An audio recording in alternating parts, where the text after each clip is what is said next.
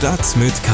News für Köln. Der tägliche Podcast des Kölner Stadtanzeiger mit Christian Mack. Hallo, da bin ich wieder.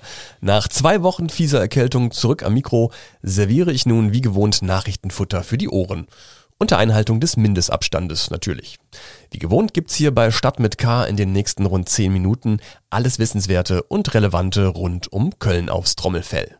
Sie hören die Ausgabe für den 16. November 2021. Schön, dass Sie hier sind. Heute in Stadt mit K. Nach Fund einer Frauenleiche und einer Kinderleiche im Rhein hat die Polizei einen Tatverdächtigen festgenommen.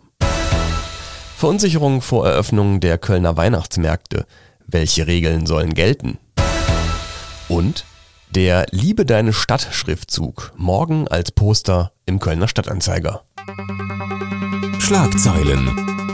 Bei der gestern im Rhein gefundenen Frauenleiche handelt es sich laut Polizei um eine 24-jährige Frau aus Köln-Kalk.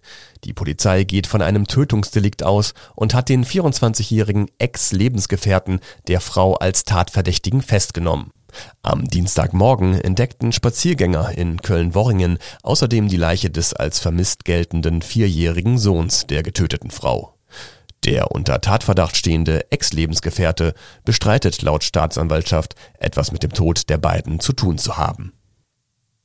Wegen eines Stromausfalls im Gesundheitsamt waren die Corona-Hotlines der Stadt Köln am Dienstagmorgen nicht erreichbar. Die Stadt bat darum, bei Notfällen zuerst den Hausarzt oder den Notdienst der Kassenärztlichen Vereinigung anzurufen, im Notfall die Notrufnummer 112. Gleichzeitig mussten am Dienstagmorgen vor dem Infektionsschutzzentrum der Uniklinik Köln viele Bürgerinnen und Bürger vergeblich für einen PCR-Test anstehen. Sie wurden schließlich mit dem Hinweis, sich in privaten Testzentren testen zu lassen, weggeschickt. Eine Online-Terminvergabe für PCR-Tests beim Gesundheitsamt war im Anschluss bis auf weiteres nicht mehr möglich. Unterdessen wirkt sich die bundesweit steigende Inzidenz auch immer mehr auf den Karneval aus. Wie nun bekannt wurde, wurden neben dem Kölner Prinz Sven I. nun auch der Leverkusener Prinz Mario I. sowie Prinzessin Waltraud I. aus Hürth-Fischenich positiv auf das Coronavirus getestet. Das Bildungsprojekt Facts for Future des Kölner Stadtanzeiger hat beim Wir ist Plural Wettbewerb der Bundeszentrale für politische Bildung den ersten Platz in der Kategorie Lokalmedien geholt. Sarah Brasak, stellvertretende Chefredakteurin des Kölner Stadtanzeiger, nahm den Preis stellvertretend für die gesamte Redaktion entgegen. Ich freue mich natürlich sehr, dass die Bundeszentrale für politische Bildung Facts for Future ausgezeichnet hat. Es waren ja hunderte Projekte, die sich beworben haben und da ist natürlich was ganz Besonderes, auf dem ersten Platz dann zu landen. Und ich hoffe, dass das jetzt viele Lehrkräfte in Köln und der Region auch neugierig macht, dass sie sich Facts for Future mal angucken, und ich kann dazu nur ermutigen, weil das ist wirklich spannendes Unterrichtsmaterial. Ziel des Bildungsprojektes Facts for Future ist es, die Medienkompetenz von Schülerinnen und Schülern zu fördern und ihnen zu helfen, seriöse von unseriösen Informationsquellen zu unterscheiden. Die Unterrichtsmaterialien für Lehrkräfte können weiterhin kostenlos unter factsforfuture.ksda.de heruntergeladen werden. Das Thema Corona bleibt uns natürlich auch außerhalb der Nachrichten erhalten, denn vom 11.11. .11. bis Weihnachten ist's ja nicht weit. Mehr Hintergründe und Stimmen zu interessanten Themen rund um Köln gibt's jetzt noch ein bisschen ausführlicher. Corona News. Alle Jahre wieder, wenn es kalt wird, kommt die nächste Corona-Welle. Darauf ist ja leider mittlerweile trauriger Verlass, auch wenn am Ende doch alle wieder irgendwie überrascht sind oder so tun.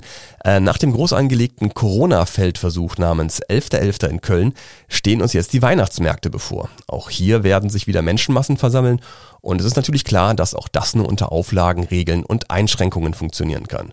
Und weil das Thema ja recht komplex ist, machen wir jetzt mal so eine Art Podcast-Reporter-Schalte zu Oliver Görz aus unserer Lokalredaktion per Computer. Hallo Oliver. Hallo, hallo.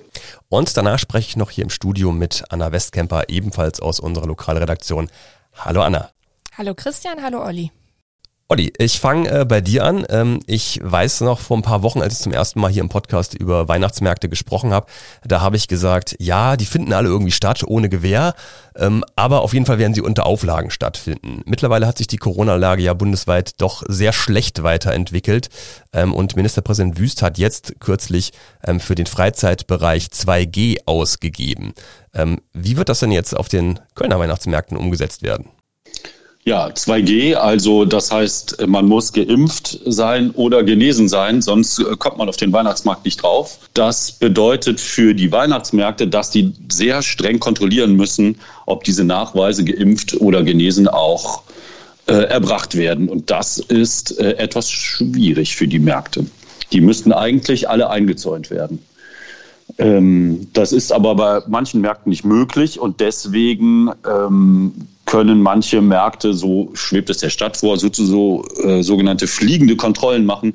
Das heißt, da laufen Leute über die Märkte und äh, sprechen die Besucher an und äh, verlangen das Vorzeigen der Nachweise. Ob das klappt bei den vielen Menschen, die da unterwegs sind, das wird sich zeigen.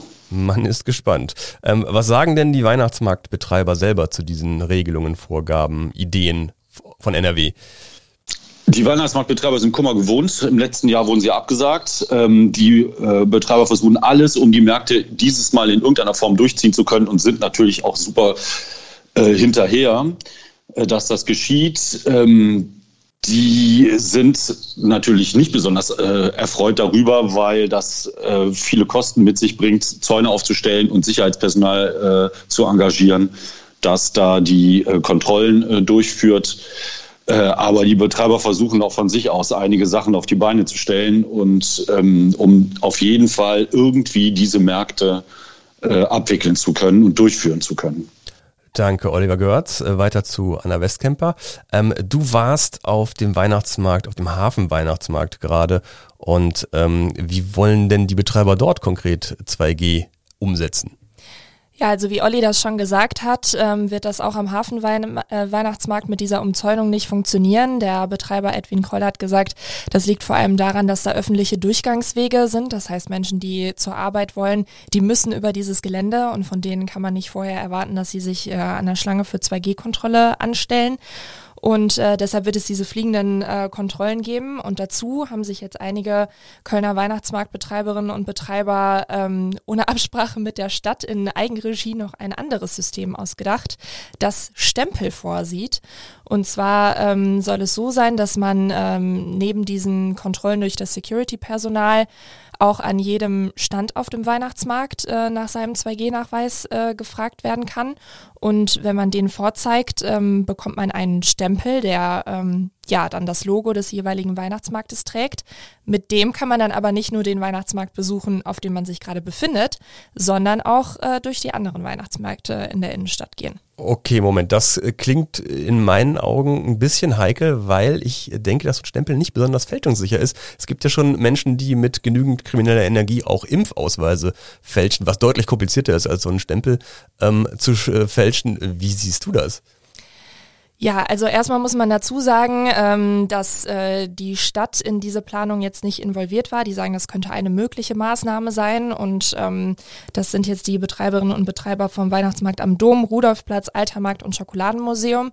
Und äh, die haben diese Stempel jetzt schon bestellt und die sollen angeblich äh, sehr groß und äh, deutlich sein. Und wenn man das jetzt äh, nach der alten Taktik ähm, ich wische einmal feucht drüber und drücke das meinem Nachbar aufs Handgelenk äh, verfahren würde, dann wäre das Logo ja spiegelverkehrt zu sehen. Da stellt sich jetzt natürlich die Frage, ja gut, äh, wenn ich diesen Stempel am Ende spiegelverkehrt auf dem Handrücken habe, ähm, interessiert es denn bei der nächsten Kontrolle dann überhaupt äh, jemanden, ob der da richtig abgebildet ist oder sieht man einfach einen dunklen schwarzen Fleck und dann geht man davon aus, ja gut, die Person wird schon kontrolliert worden sein. Das ist natürlich alles noch nicht so ganz klar. Ich kann das Bestreben der Betreiberinnen und Betreiber natürlich total nachvollziehen, dass man hier irgendwie ein bisschen kundenfreundlicher sein will und, äh, und diese ganzen Kontrollen ein bisschen vereinfachen möchte. Aber ob das in der Praxis dann am Ende wirklich so gut funktionieren wird, das wird sich dann wahrscheinlich erst Anfang der Woche, wenn dann auch wirklich die großen Weihnachtsmärkte am Dom und am Neumarkt aufmachen, zeigen. Ich halte es auf jeden Fall für heikel und bin gespannt, wie sich das da entwickelt. Vielen Dank äh, Anna, vielen Dank, Olli. Ähm, alle Informationen rund um die Weihnachtsmärkte in Köln finden Sie auch nochmal online unter ksda.de. In eigener Sache. Den Kölner Stadtanzeiger am Kiosk zu kaufen, das lohnt sich selbstverständlich immer. Aber morgen, also am Mittwoch, da lohnt es sich noch ein kleines bisschen mehr. Denn der Kölner Stadtanzeiger erscheint zum Auftakt der Art Cologne als Sonderausgabe unter dem Motto Architektur und Demokratie. Und es gibt ein Poster des Liebe deine Stadt Schriftzugs in der Zeitung gratis dazu. Der Liebe deine Stadt-Schriftzug prangt ja normalerweise über der Nord-Süd-Fahrt, ist aber im Moment äh, von seiner Sanierung bis zur Neuinstallation im kommenden Jahr eingemottet worden. Er stammt vom Kölner Künstler Merlin Bauer und der wird bei der Art Cologne zwei neue Kunstwerke vorstellen, bei denen der Kölner Stadtanzeiger eine zentrale Rolle spielen wird. Äh, und jetzt nochmal zurück zur Sonderausgabe morgen. Die hat Merlin Bauer auch zusammen mit uns entworfen und wird der Frage nachgehen, wie wir in Zukunft leben wollen. Und wie gesagt, es gibt noch ein Poster des beliebten und schmerzlich vermissten Liebe deine Stadt Schriftzugs gratis dazu. Na, wenn das mal kein Grund ist, morgen den Kölner Stadtanzeiger zu kaufen. Zwinker, zwinker. Reingehört. Neulich hatten wir hier beim Kölner Stadtanzeiger die Polizei im Haus. Äh, aber keine Sorge, keiner von uns hat irgendwas angestellt. Vielmehr war der langjährige Kölner Polizist Volker Lange bei unserem Gesprächspodcast Talk mit K zu Gast. 40 Jahre lang war er im Dienst und hat von Streifenpolizist bis Führer eines SEK alles erlebt, was so geht. Fankrawallen im Fußball, Geiselnahmen, häusliche Gewalt und so weiter und so fort. Er war Leiter der Polizeidienststelle in Ehrenfeld und hat zusammen mit meinem Kollegen und Polizeireporter Tim Stienauer ein Buch über seine spektakulärsten Einsätze geschrieben. Talk mit K-Gastgeberin Sarah Brasak wollte von ihm wissen, wie man es als Polizist aushält, sich freiwillig in lebensgefährliche Situationen zu begeben, in denen man beispielsweise von einem Kriminellen mit der Waffe bedroht wird und dann vielleicht sogar selber in die Situation kommt, von seiner eigenen Dienstwaffe Gebrauch machen zu müssen ja, das ist dann part of the game, ne? dass man hingeht und sagt, so, äh, hier bin ich, guck mich an. Ne? Und wenn er dann sieht, er hat einen aufgerötelten Beamten vor sich mit Schutzweste und Helm und wird angeleuchtet und wird angebrüllt, dass er die Waffe fallen lassen soll. Und wenn er dann diese Chance noch nutzt und sie fallen lässt, dann ist es gut. Und wenn er die Waffe erhebt und ich äh, äh, habe keine Möglichkeit, ähm, anders zu agieren, äh, dann werde ich die Schusswaffe einsetzen und, äh, und zwar bis Trefferwirkung da ist. Also nicht äh, einmal schießen, gucken, habe ich getroffen oder nicht, sondern kurz und schnell ähm, agieren und wenn der dann zu Tode kommt, kommt er zu Tode und das habe ich vorher versucht zu verhindern, aber wenn ich es tun muss, äh, dann war es erforderlich. Ja, aus dem Holz muss man, glaube ich, erstmal geschnitzt sein, um äh, solche Entscheidungen treffen zu können. Die ganze Episode Talk mit K mit dem Kölner Polizisten Volker Lange können Sie überall da hören, wo es Podcasts gibt. Und damit sind wir auch schon wieder durch für heute mit Stadt mit K. Mehr Podcasts vom Kölner Stadtanzeiger gibt's auf ksda.de slash podcast. Hören Sie doch da gerne mal rein. Mein Name ist Christian Mack. Bleiben Sie gesund und bis bald. Stadt mit K. News für Köln. Der tägliche Podcast.